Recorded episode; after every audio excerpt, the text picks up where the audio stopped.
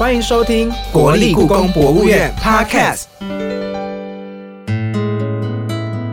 欢迎收听国立故宫博物院 Podcast，我是乌马斯。我是 AD。那我们今天呢，要来带故宫的粉丝们来开一下我们国立故宫博物院今年七月才刚开幕的一热腾个腾的，热腾腾的，就是一个非常神秘的游乐园，儿童的游乐园它叫做儿童学艺中心二点零。二点零。对，那等一下跟大家聊这次一点零跟二点零有什么不一样。那七月份重新开馆之后呢，诶，非常推荐大家假日的时候、平日的时候，大朋友带小朋友。一起去玩，哎、你知道吗？说到玩这件事情啊，其实啊，在我们小孩子时期啊，其实很常去玩。我们小孩我们小孩子时期，我们现在已经是大人了。好，对，然后我们就会很常会玩一些呃很有趣的小玩具啊，嗯比如说，其实我小时候最喜欢玩豆牌，你知道吗？你说那个豆片吗？还是豆片阿标？很多名字。那个对对对，，昂阿彪，嗯，对。那那时候就是大家就是全小学啊，或者是全班级都在疯这个东西，而且还会互相交换跟收集。那你去过国立故宫博物院的儿童学艺中心二点零之后，你就会觉得，哦，那个真的小时候真的是不能比。对，因为它里面有很多的数位互动装置，然后直接进去你就觉得完全体会到一个科技感，然后一个很哦，我不会讲那个灯光的虚幻啊，然后那个就是互动的过程，很像美术馆，。其实很像美术馆美，术馆吗？怎么说？就那个灯光的感觉，整体营造是非常有质感的啦。嗯嗯嗯嗯嗯。好，欢迎嘉宾出场之前，先听今天的故宫小百科。家庭出游好地方，故宫儿童学艺中心。潜入海洋，飞上天空，这不是旅游探险频道，而是故宫儿童学艺中心的全新体验。入口处高约一层楼的巨大电控玻璃投影动画，带领观众潜入幽密深海，看见来自院藏海怪图记的怪鱼们吞吐千百年的历史文物。接着，在故宫北院吉祥物小翠的邀请下，乘坐时光飞船进入清苑本《清明上河图》的世界，穿梭过去与现在，从海中钓起一件件收藏于故宫的稀世珍宝，开启搜集宝物的旅程。透过视觉、触觉、操作、问答等互动，一步步融入这个奇幻剧场的氛围中，享受沉浸式的趣味参观体验，能够巧妙地融合文物及科技之美。刚刚听完故宫小百科之后，接下来欢迎两位嘉宾出场。首先是国立故宫博物院的刘嘉伦助理研究员，欢迎欢迎大。家好，我是嘉伦。第二位嘉宾呢是我们的职能治疗师黄彦君黄老师，耶耶！嗨，大家好，我是黄一军黄老师。好，今天呢，请问两位来，其实就要特别聊聊这次故宫儿童学艺中心二点零是重新开幕，所以在这一次的全力重新打造之前跟之后有什么不一样？我们请嘉伦来为我们解释跟介绍一下。好的，那我们儿童学艺中心呢，其实从两千零八年创立至今已经十二年了。那它一直都是故宫呢跟小朋友还有家庭呃沟通的一个桥梁。大家都知道，故宫的文物非常老，历史年代很遥远，而且可能跟现在的生活呢就是搭不上关系。但儿艺中心扮演呢就是一个桥梁的角色。那过去的十二年呢，我们的服务对象主要是五到十二岁。这一次二点零版就做了一个很大的突破，我们希望呢是全龄，也是只要你有童心，不管是大人小孩，都是非常欢迎能够来到这个空间的。然后刚才主持人有提到，这次我们呢启用了非常多的数位，那主要儿童学艺中心是服务我们未来的主人翁。大家也知道，现在面对这个数位原住民世代，故宫呢在整个展厅的设计呢，也就运用了儿童能够懂的语言。了解。对，嗯然后另外呢，我们呃也是想说，这一个呃空间主要服务家庭观众。家庭观众在参观博物馆呢，可能知识的需求量没那么大，大部分是休闲或者是说亲子的一个互动。所以我们也很强调这个呃服务设施，像这次就增加了亲子厕所，嗯然后还有哺乳室，还有一个非常大又舒适的休憩的空间。嗯嗯对，听老师刚刚这样介绍啊，其实这是学艺中心有很大的一个改变，就是说加强了亲子互动这一块，而且做了非常多贴心的设计。然后其实我刚刚很想要讲一件事情，就是其实啊，我们小时候对故宫的印象就是很遥远，然后很高耸，一个非常有距离感的地方。高耸这件事到现在还是不变，哦，对，还是你还是要爬很多楼梯上去，然后但现在有什么不一样？内内内内在不一样了啦。对啊，哎、其实我们刚刚在录节目之前啊，才跟那个嘉伦跟那个黄老师呢一起去儿艺中心逛，然后其实非常好玩。嗯，它这个造型设计其实进去除了有很棒的声光体验之外，进去就有一个很大的时光飞船，然后从头到尾可以逛一圈。我觉得我逛的时候呢，我内心就一直跑出一个想法是，我觉得所有小朋友内心都有小天使跟小恶魔。这个展区的设计呢，我觉得很容易让小朋友内心的小恶魔占上风，爆炸，整场都是小恶魔，所以这边就要特别问燕君说，那在带小朋友出门的时候，这么多小恶魔跑出来，家长该如何调试跟准备？哦，这个问题非常的好，因为其实在这个数位时代，虽然现在蛮多孩子已经见怪不怪了，嗯，但是以我这种大人已经见多识广的大人进去看，也是觉得是很全新的体验，真的是没有想象到哦，原来可以这样子来呈现。所以就算是大人都有这种感觉，小孩一定是更加的兴奋跟雀跃，想要动手、呃动口或是动全身的地方来触摸、来感受。所以说，如果说家长已经决定要带孩子来参观这个展览的话，我建议可以先上网来看一下这个展大概是什么状况，然后可以跟小朋友来做一些预告，说我们待会进去会怎么样来走，那有可能会看到哪些东西，有哪些需要遵守的规则，这些可能适应性比较不好的孩子可以多演练几次。那我们进去的时候，搭配着解说员啊，或者是现场的动线来做一些安排的时候，我相信这个体验会更好。我们呢，就是针对这一次呃新推出的展览，嗯就是呃我们有特别拍了一支短片，嗯，因为现在孩子主要都是接收影像，然后要有声光，然后呢，影片的内容我们觉得相较于过去，可能就是呃图片搭配文字的网页那种说明性会来得更有说服力，然后更加的吸引人。所以现在如果民众上故宫的网站查我们儿艺中心的话，呃，是一支非常生动的影片，把整个设施就是介绍的非常清楚。嗯嗯嗯，这一次提到影片的结合啊，论到现场的时候，你如果你抬头会发现，整个天花板呢不是除了灯之外，还有很多的投影机，，对。架好架满。对，那这一次呢，投影机其实做了很多，不管是数位的互动，或者是数位结合实体的互动。那这边的话，要不要请嘉伦帮我们介绍一下？好的，就是刚才有提到，在休憩区呢，呃，儿艺中心的的门面呢，是一个非常先进又吸睛的楼高大概一层的呃电控玻璃，然后呢，它上面呢就是投影的是呃这这一次设计的入口动画。我们这一次的展示设计就是跟以前很不一样，可能以前是以故宫的典藏的知识分类下去进行一些游戏的设计。但这一次我们是一个绘本的概念，也就是结合了故宫典藏《海怪图记》，还有呢非常知名的《清明上河图》作为呢呃这次发想的元素。《清明上河图》是这次整个沉浸式剧场的一个场景的布局，然后呢海怪呢就是作为关主。另外呢，我们还搭配一个学习伙伴，就是故宫北院的吉祥物，就是小翠，非常知名的翠玉白菜的化身，作为领航员，然后带领这个家长跟小朋友呢一起展开一个寻宝的探险旅程。就是嘉伦老师呢刚刚提到的这些，像是海怪图记啊，其实真的很生动的应用在整个互动的设计上面。整个海怪图记其实融入儿艺中心二点零的里面，嗯可是海怪图记我跟大家介绍一下，它是呃作者不详，但是它就是有融合中式跟西式，对吗？作者不详嘛，我记得。作者是不详的，对，可是他的画风非常的是西洋的画风的，西洋画风，然后又有一点中国的写实感，所以他就有一点，比如说像是黄带鱼，但长了小翅膀，或者是嗯它有一张人脸的鱼这样。可是在这个整个展览当中，你可以看到海怪图记上面的图案呢被建模，然后在里面各式各样做数位的互动。我个人其实觉得有一些图 是真的可以以可爱来形容吗？燕君，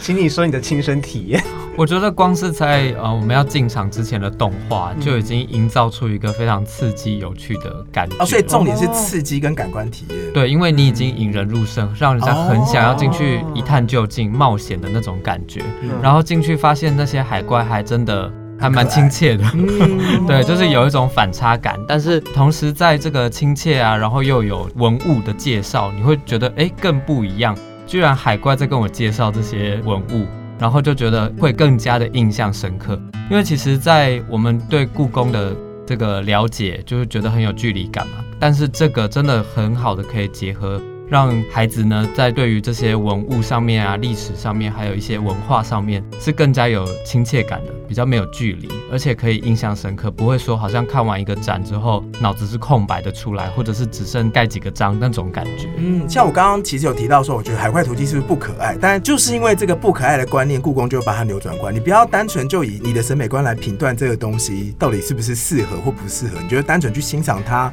然后用不同的角度，甚至是像这一次的学艺中心二点零，有很多的方式是让你可以去接触它跟触碰它，所以你会得到很多不同。像刚刚燕君提到，像是所谓的刺激，还有很多不同的收获，这是让你自己可以做一个，我觉得像是美学的提升嘛，跟文化的传承。呃，刚刚有说到实体的触碰嘛，有一区其实是可以有那个铜玩，可以玩碰它的，真的可以玩的对对，对，那这个部分呢，要请嘉伦来介绍一下。OK，刚才就有提到海怪，它可能很怪，甚至于就是它有一些造型是非常可怕的。嗯但我们当初在设计的时候，其实是有讨论过的。那时候也有问过院外的儿童顾问。是，然后海怪呢，它长得虽然是奇异或可怕，但是就是在儿童心理上，有时候这样反而会吸引小孩。就是我们现在所谓的反差萌，嗯嗯，对，而且呢，我们会发现小孩他可能是白纸一张，没有像大人有一些既定的印象，所以比如说在品茶区那只海怪，有一些人看了觉得它很恶心，但其实对小孩来讲，它只是一个生态的一个样貌，他们并没有那种差别之心。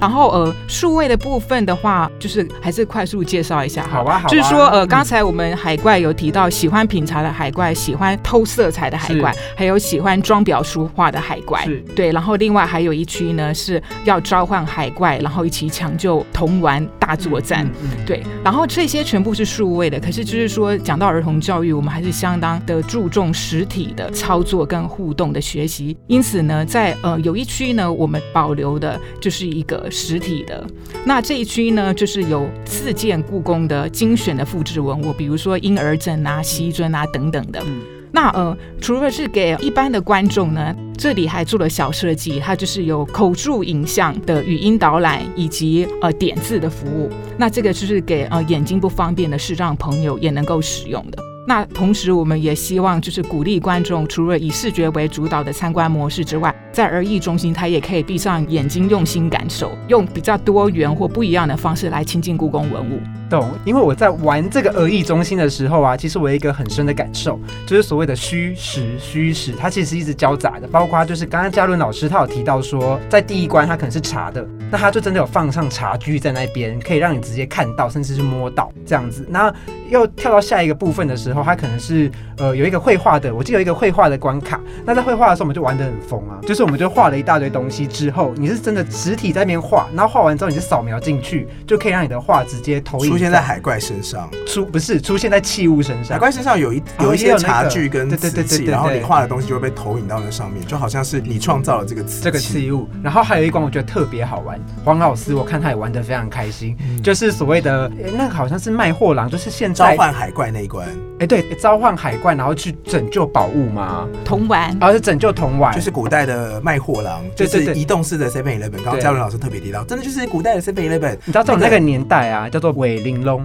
你知道吗？就是你那个年代 我这个年代，怎么样？韦玲珑怎么样？他就是在就是乡下的大街小巷，然后会有一个小小货卡，然后载着一大堆。哦就是杂物啊，有玩具，有吃的，有小点心啊，等等，很多很多。然后嗯就是你只要在巷口看到这台车出现，小朋友都会很快乐，大人也很快乐啦，因为他可以买到他想要的杂物。我刚刚脑中的场景其实有点像戏说台湾，就是 大概是那个年代的。不是哦，没有那么久，没那么久，没那么久。哦对对对，好，其实刚刚那个召唤海怪其实就是卖货郎，它的剧情是卖货郎的货都掉到海里，然后你要召唤海怪把那些古玩都救出来，所以你同时会看到海怪跟铜丸。嗯对，那这边黄老师为什么玩的特别疯呢？呃，因为我觉得有运动到，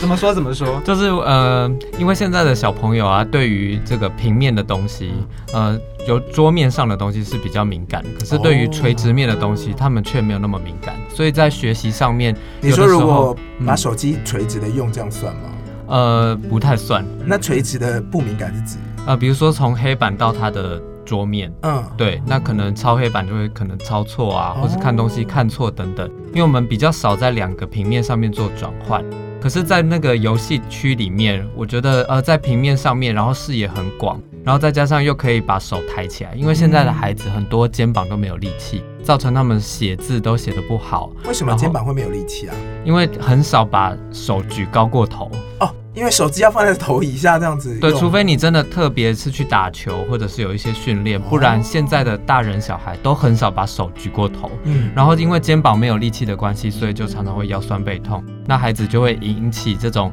读书写字啊，会有一些状况，甚至驼背的情形。那我觉得这个其实如果平常没有什么在运动，稍微跟着挥个几下，你就会觉得哎，肩膀好像有点酸痛。对，那也有听到嘉伦老师说，有一些比较年长者啊，或是银发族的这些观众朋友进到展场里面跟着一起做，也觉得蛮有效果的。嗯，因为刚刚呃燕君老师提到的这个身体在动的体验啊，当下我们的确体会的蛮深刻的。然后那时候也肩膀特别酸，呃，就觉得好像有被舒展到筋骨，毕竟就是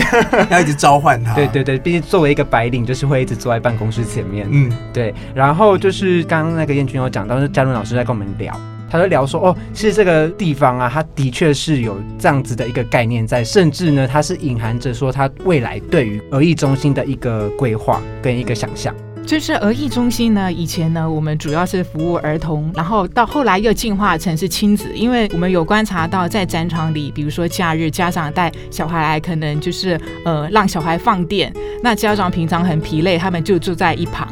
对，那这个情况我们有思考过，可能是我们的设计让家长他没有参与，因为主要是为小孩而设计。后来我们就慢慢调整我们的展示内容，家长也可以陪伴跟参与。但是最近我们又从另外一个角度思考，因为台湾已经迈入了少子高龄化的社会，所以我们就想说，哎，儿艺中心无感体验要动手操作的这些设施，也许也是相当适合老人家的。再加上现在其实带孩子进博物馆参观，不只是爸爸妈妈，有时候更可能是爷爷奶奶。那因为儿艺中心的内容知识负载比较低，因为我们主要是要吸引大家有兴趣，然后在里面很欢乐，这是我们的目的。所以呢，就是用游戏体验的方式，就会想象说，哎，以后的儿艺中心是不是一个就是可以跨世代代间学习的空间？然后像我们这次选的品茶的主题、通万的主题。就是希望爷爷奶奶的生命经验可以跟他的孙子做一些交流，他们有共同的话题，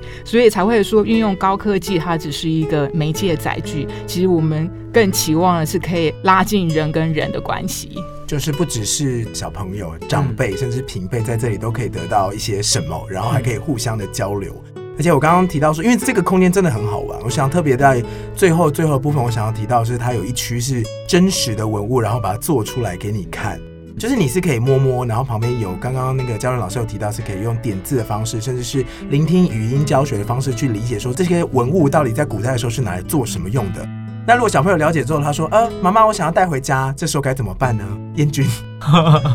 这个就是事前我们一定要先预习过了，就再三提醒，哎，里面的东西是不可以拿走的。那如果有的话，其实对面有一些可以参观选购的地方嘛，说不定可以找到更喜欢的东西。对，那当然在学习的过程里面，尤其是呃学龄前的孩子，他们这个触摸的经验啊，会对他们的印象更加深刻。我觉得可以提供这样的服务，真的是非常棒。好，最后呢就要进入今天的观众的提问了。来，请接受今天的比武招亲之故宫给问吗？比武招亲，故宫给问吗？今天的故宫给问吗？是，请问两位呢，个别说说最喜欢的儿艺中心哪一个展区或者是设计呢？首先由嘉润老师，我会推荐大家呢，呃，玩玩刚才的那些数位互动装置，一定要到展区的正中央有一艘飞船，时光飞船，对，时光飞船里面呢，就是呃放了有各种教具，还有故宫历来非常受欢迎的儿童跟青少年读物。然后家长跟小朋友呢玩累了，对，可以坐在里面拼拼图啊，或者是读读书，甚至于放空聊天都可以。而且这艘飞船的窗户呢，那个圆形的亚克力球里面也是放有很多宝物哦，大家可以细细的欣赏。嗯，好，谢谢嘉伦。那黄老师比较喜欢哪一区呢？嗯，我刚才本来想要推荐的就是抢救童玩那边，但是我现在又改变心意了。我觉得那个偷走色彩的海怪那边其实也蛮好玩的。哦画图去投影在墙上那个吗？对，因为画图第一个让我们家长，因为我现在也是家长的身份嘛，可以喘息一下，嗯在旁边让孩子赶快涂完，然后你可以监督他有没有把它涂满。嗯但是其实蛮多孩子都很希望自己的作品可以被展示，被大家看到。我觉得那个是非常好的平台。所以，呃，可以让看展的孩子呢，在当下就可以获得成就感，所以我蛮推荐的。那我个人其实最喜欢，我硬要讲一个我自己最喜欢儿艺中心的设置。我最喜欢的设置是厕所啊，我我我同意，我同意因为其实嗯厕所，如果你从很远的地方看，大概其实不用很远，大概站个三五步远，你会觉得它很像精品旅馆的门口。然后进去之后呢，每一区都设得很精致，而且刚刚我们在聊的时候呢，就是所有的故宫的朋友都跟我们说，这一区是故宫最安静的区域，也是最舒适的。所以如果爸爸妈妈觉得很累的时候，其实可以去厕所喘口气。可以请那个嘉伦老师介绍一下厕所的豪华之处。呃，这个厕所的话，就是故宫呢，呃，北院的空间呢，就是比较小，没有像南院那么的呃宽宽广对，所以我们利用这一次的呃展厅的翻新呢，特别呢争取了亲子厕所的空间，还有哺乳室，主要就是家庭观众嘛，他们的生理需求我们还是要照顾的。所以呢，这一次大家如果到儿艺中心，就是可以看看我们有男的亲子厕所，还有女的亲子厕所，而且我们要达到性别跟亲子友善，我们里面设了婴儿座椅，还有尿布台。所以爸爸如果带小朋友到儿艺中心参观，在男的亲子厕所也是有那个尿布台的。我觉得非常大推荐，因为它真的是一个对于父母家长是一个非常非常友善的一个空间。今天聊了很多儿艺中心二点零的部分，最主要还是希望大家能够到现场去看看。那也非常感谢今天的来宾，黄彦君黄老师，还有国立故宫博物院的助理研究员刘嘉伦研究员。那下一集呢，我们将邀请到呢国立故宫博物院图书文献处的宋兆林处长，那要来跟我们聊聊呢，就是国立故宫博物院呢早期文物迁台后的一些早期岁月啊，跟它的历史。大家也不要忘了到国立故宫博物院的脸书粉丝专业按赞，也可以到 Apple Podcast 下面给我们留言、五星评价，多多回馈你的想法。那我们的节目不只是 Apple Podcast 听得到，在三岸或是其他的 Podcast 平台都可以收听得到哦。那我们今天的节目呢，就到这里告一段落。我是 Eddie，我是乌马斯，我是嘉伦。我是王老师，拜拜，拜拜拜拜